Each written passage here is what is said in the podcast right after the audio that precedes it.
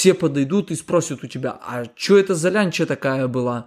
На чем ты приехал? Что это такое? А это лянча, которая была у самого Энса Феррари. Всем салют! Меня зовут Яков Бык. У меня есть микрофон, камера и бесконечная любовь к автопрому. И это подкаст «Бычьи истории». Сегодня мы затронем автомобилестроение Италии. А в частности прогов- проговорим про такой автомобильный концерт, как Лянча.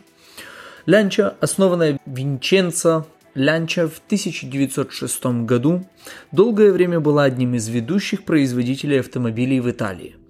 Особенно известная своими инновациями в автомобильной технике и успешным выступлением в автоспорте.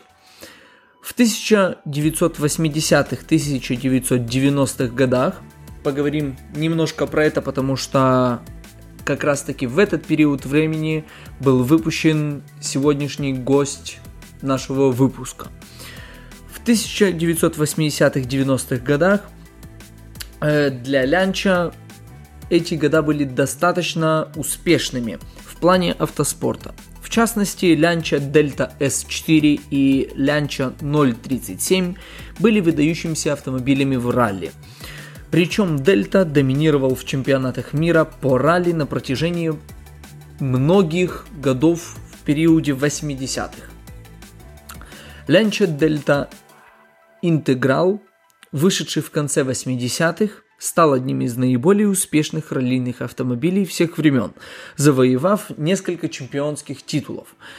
Когда-нибудь я обязательно затрону эту тему с ралли и с в принципе раллийными гонками, какие машины были там. И для меня это очень интересно, и мне бы хотелось с вами об, об этом поговорить и поделиться какой-нибудь интересной информацией, которая, может быть, кто-то слышал, может, кто-то нет, но все по порядку. Сегодняшний наш гость немножко из другой стихии. В то же время на гражданском рынке Лянча продолжала выпускать автомобили высокого класса, такие как Лянча Тема, а также модели Y, Дельта и Дедра. Тем не менее, 80-е и 90-е годы были также временем экономических трудностей для многих автомобильных компаний, включая Лянча, естественно, тоже. К концу 90-х годов бренд столкнулся с проблемами с продажами и с имиджем, что привело к сокращению присутствия на международных рынках и сосредоточению, и сосредоточению на родном итальянском рынке. Поэтому, в принципе, сейчас, на сегодняшний день, э, мы мало видим новых каких-либо лянч, которые ездят в вашем городе или где-то их вы видите на видео, не знаю. Их, в принципе, не так уж и много. Есть пару моделей, которые идут э, на европейский рынок, но такого, такого влияния, как было у Лянчи в 80-х, 90-х годах, сегодня, к сожалению, уже нет. Но сегодняшний гость э, это Лянча тема с маркировкой 832. Э, это особенная машина, выпущенная Лянчей, про которую я узнал чисто случайно, когда искал информацию о предыдущем нашем госте, о Lotus Omega. Я наткнулся на эту лянчу, мне стало очень интересно, и я решил не временить, не откладывать это в долгий ящик, а поделиться с вами о своей находочке. Но начнем по порядку. Лянча Тема 832. Это особенная версия седана Лянча Тема, выпущенная в конце 80-х годов. Название 832 происходит от 8 цилиндров и 32 клапанов двигателя, который был установлен на этот автомобиль. Поговорим о истории создания, чуть-чуть зацепим. Лянча тема была выпущена в 1984 году как часть проекта Tipo Quattro, включающего в себя также Alfa Romeo 164, Fiat Chroma и Saab 9000. Это общая платформа, на которой э, производились данные автомобили. Это было сделано для оптимизации работы э, и, в принципе, по всей видимости, это пользовалось каким-то спросом, ведь не просто так они решили это сделать ради какого-либо эксперимента. Однако 832 была особенной, которая была представлена на свет в 86 году.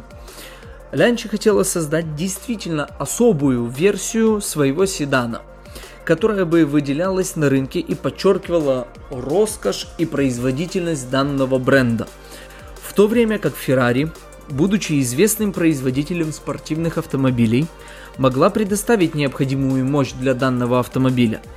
Сотрудничество между Лянчей и Ferrari в 80-х годах было частью более крупного сотрудничества в рамках группы Fiat, которым оба этих бренда принадлежало. Таким образом, я потихонечку подвожу вас к тому, что в данной лянче был установлен восьмицилиндровый двигатель от Ferrari.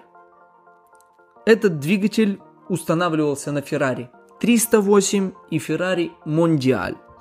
Это трехлитровый, восьмицилиндровый, 32-клапанный двигатель. Да, он был немного изменен для использования в лянче. В особенности это было сделано для адаптации к переднеприводной в платформе и для более комфортной езды, потому что все-таки Ferrari, тем более уж в те времена, это было не то чтобы про комфорт, а больше про скорость, про хардкор и про дикие ощущения от езды автомобилей. Этот двигатель развивает мощность около 200 лош... 215 лошадиных сил – поздних версиях развивал в районе 240. Трансмиссия была пятиступенчатая механическая.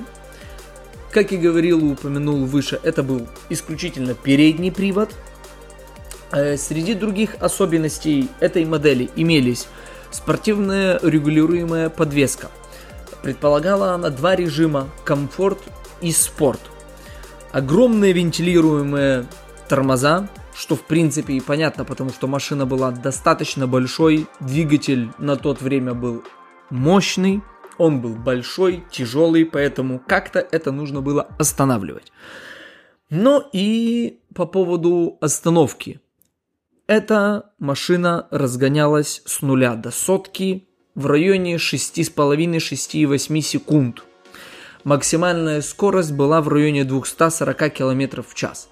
Да, может быть, даже по сравнению с предыдущими нашими гостями, э, это не сверх какая-то мощная, быстрая и супер э, агрессивная машина, но принципе для меня она в первую очередь было интересно, потому что сотрудничество Ferrari и Лянчи звучит очень интересно.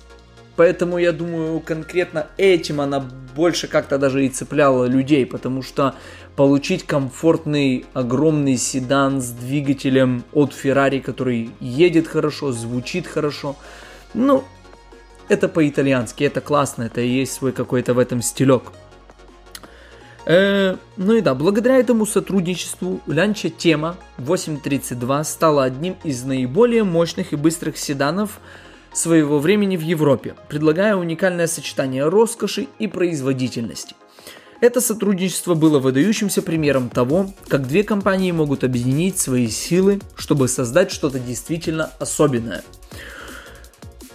И да, хотелось бы сказать, что несмотря на свои впечатляющие технические характеристики и уникальную инженерию Лянча, они стан- сталкивались с достаточно большой конкуренцией от тех же европейских роскошных автомобилей. И я думаю, что в некоторых моментах эта лянча до сих пор и в то время, и до сих пор выигрывает каких-то европейских конкурентов. Да, может быть, она не будет выигрывать в максимальной скорости, либо в разгоне до 100, но сама по себе концепция переднеприводный V8 седан звучит очень классно. И это было сделано по-итальянски. Они использовали такие роскошные материалы, для внутренней отделки. Они использовали цельную кожу на сиденье, на панель, на весь интерьер. Они брали не так, как это делалось, что как-то по кускам это что-то сшивалось. Они брали цельные куски натуральной кожи, и это тому подтверждение есть бирки в салоне этой лянчи. И в принципе, как она выглядит в салоне, блин, ребята, если вы посмотрите, какой это комфорт, какой это лютый стиль, как это все выглядит круто, совме... какая-то совместная работа, реально вот суперкара Феррари в четырехдверном исполнении. Ну блин, это просто класс, просто круглые приборы и кожаные диваны такие. Блин, выглядит, выглядит реально очень классно и очень, очень со стилем. Э, ну и да, как э, и все остальные участники моего подкаста, Лянча тема была выпущена в ограниченном количестве. Общее количество выпущенных автомобилей составляет э, около 3-4 тысяч. Информация где-то так вот летает. Э, первая серия в районе 1300 полторы тысячи с 86 по 88 год. И в 89 по 92 было выпущено в районе 1600. Это уже серия 2. Поговорим немножко еще про внешний вид. Э, что касается этого, это, это лянча супер как-то внешне не отличалась от обычной лянчи тема. Э, только прям ярые какие-то фанаты, я думаю, могли бы увидеть, или те, которые посвящены в эту всю культуру и знают про эту машину, могли бы как-то понять, что что-то с этой лянчей не то. Э, а конкретно внешне э, она отличалась только тем, что имела спереди другую решетку радиатора с значком 832. В некоторых исполнениях была двуцветная раскраска, свои литые диски и самая большая особенность и прям как вишенка на торте в пафосе и в какой-то, я не знаю, просто это, это меня так поразило, мне это так понравилось, что, что прям у меня аж слов не хватает. Это выдвижной спойлер. Лянча первые сделали внедрили то, что мы имеем сейчас на многих спортивных машинах. Как они заверяли, что при скорости 120 км в час э, этот задний спойлер автоматически выдвигается. Где-то люди говорят, что да, действительно он выдвигается, где-то там на форумах я читал, но в большинстве своем э, все, кто обозревал данный автомобиль, или я читал где-то на форумах об, это, об этом автомобиле, говорят, что в салоне просто есть кнопка, с помощью которой э, можно выдвинуть данный спойлер но это все равно, это выглядит максимально пафосно. Прикиньте, просто машина, конец 80-х, начало 90-х годов, у нее свой выдвижной спойлер. Там просто огромная такая лавка, которая с багажника выезжает. Но это, это прям капец, не знаю, мне это так понравилось, мне это так зашло. Это реально просто вишенка на торте во всей этой машине. И я думаю, что это очень круто, это прикольно и это классно. Ланчи тема, благодаря своему уникальному сочетанию роскоши и производительности, привлекла внимание многих знаменитостей.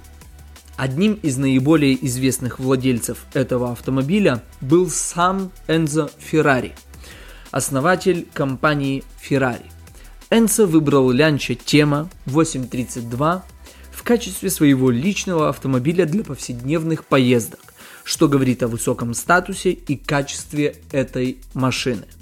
Кроме Энзо Феррари были и другие знаменитости и важные личности, которые также выбрали этот автомобиль. Но именно Энцо Феррари чаще всего упоминается в контексте лянча тема.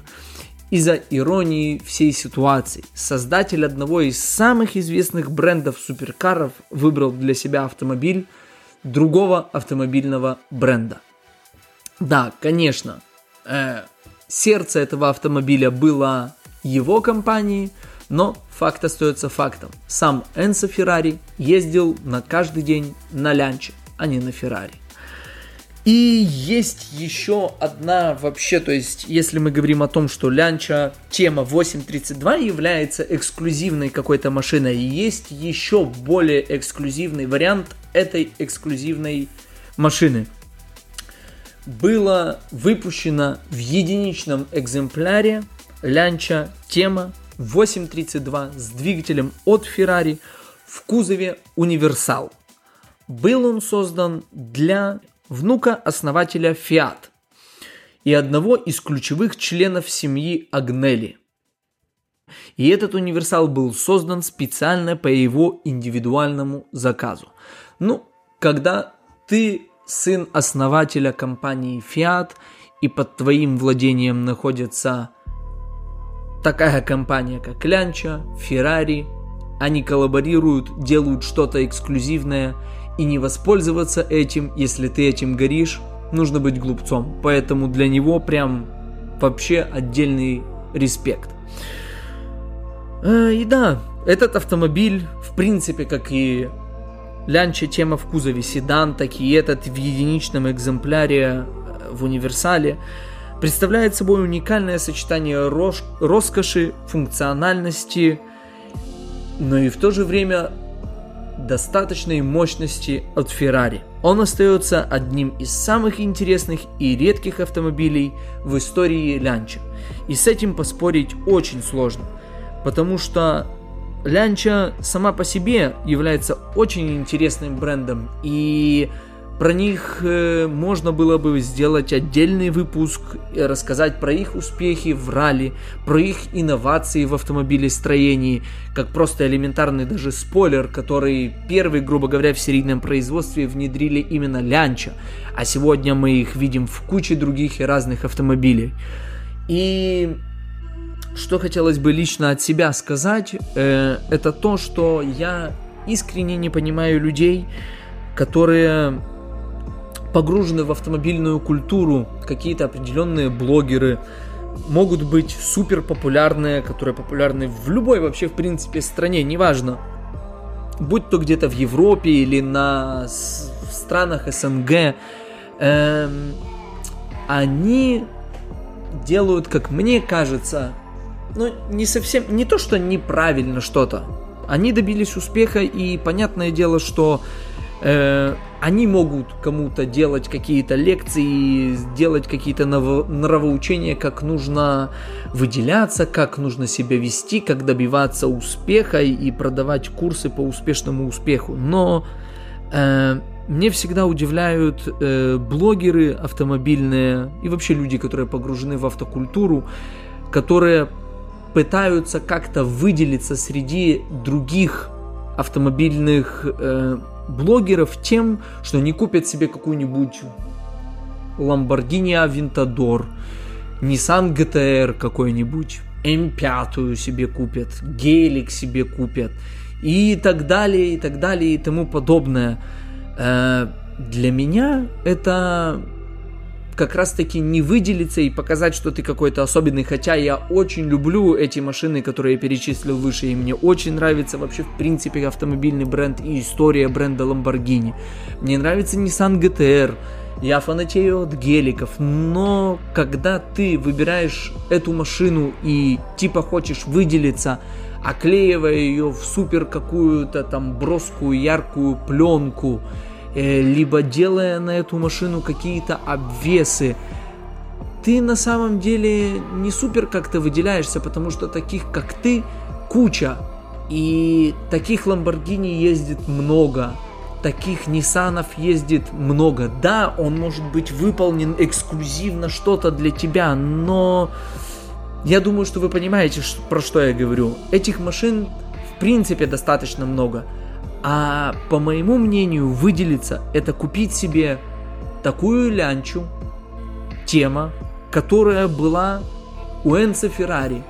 И когда ты приезжаешь на какую-нибудь встречу, когда ты приезжаешь на какую-нибудь автомобильную движушку, слет и что-нибудь такое, все подойдут и спросят у тебя, а что это за лянча такая была? На чем ты приехал? Что это такое?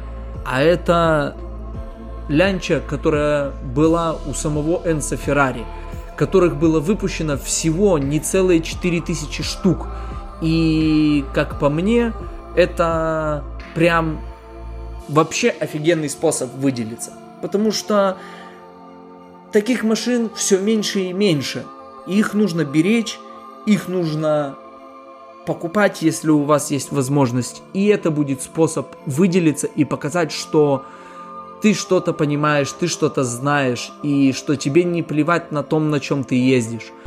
А я думаю, что на такой машине, помимо комфорта, ты притянешь реально взгляды и людей, которые не совсем понимают что-то в автомобилях, потому что они будут смотреть на тебя, когда ты приедешь на тусовочку, где стоят Lamborghini, M5, а ты приедешь на старенькой лянче, но подняв свой капот, они увидят там двигатель от Ferrari V8.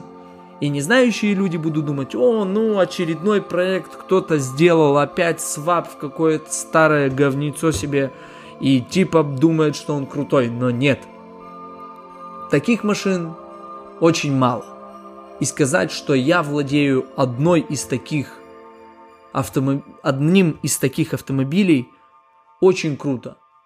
И я надеюсь, что в свое время я дойду до того, что я смогу владеть такими машинами, и это будет реально офигенный гараж мечты.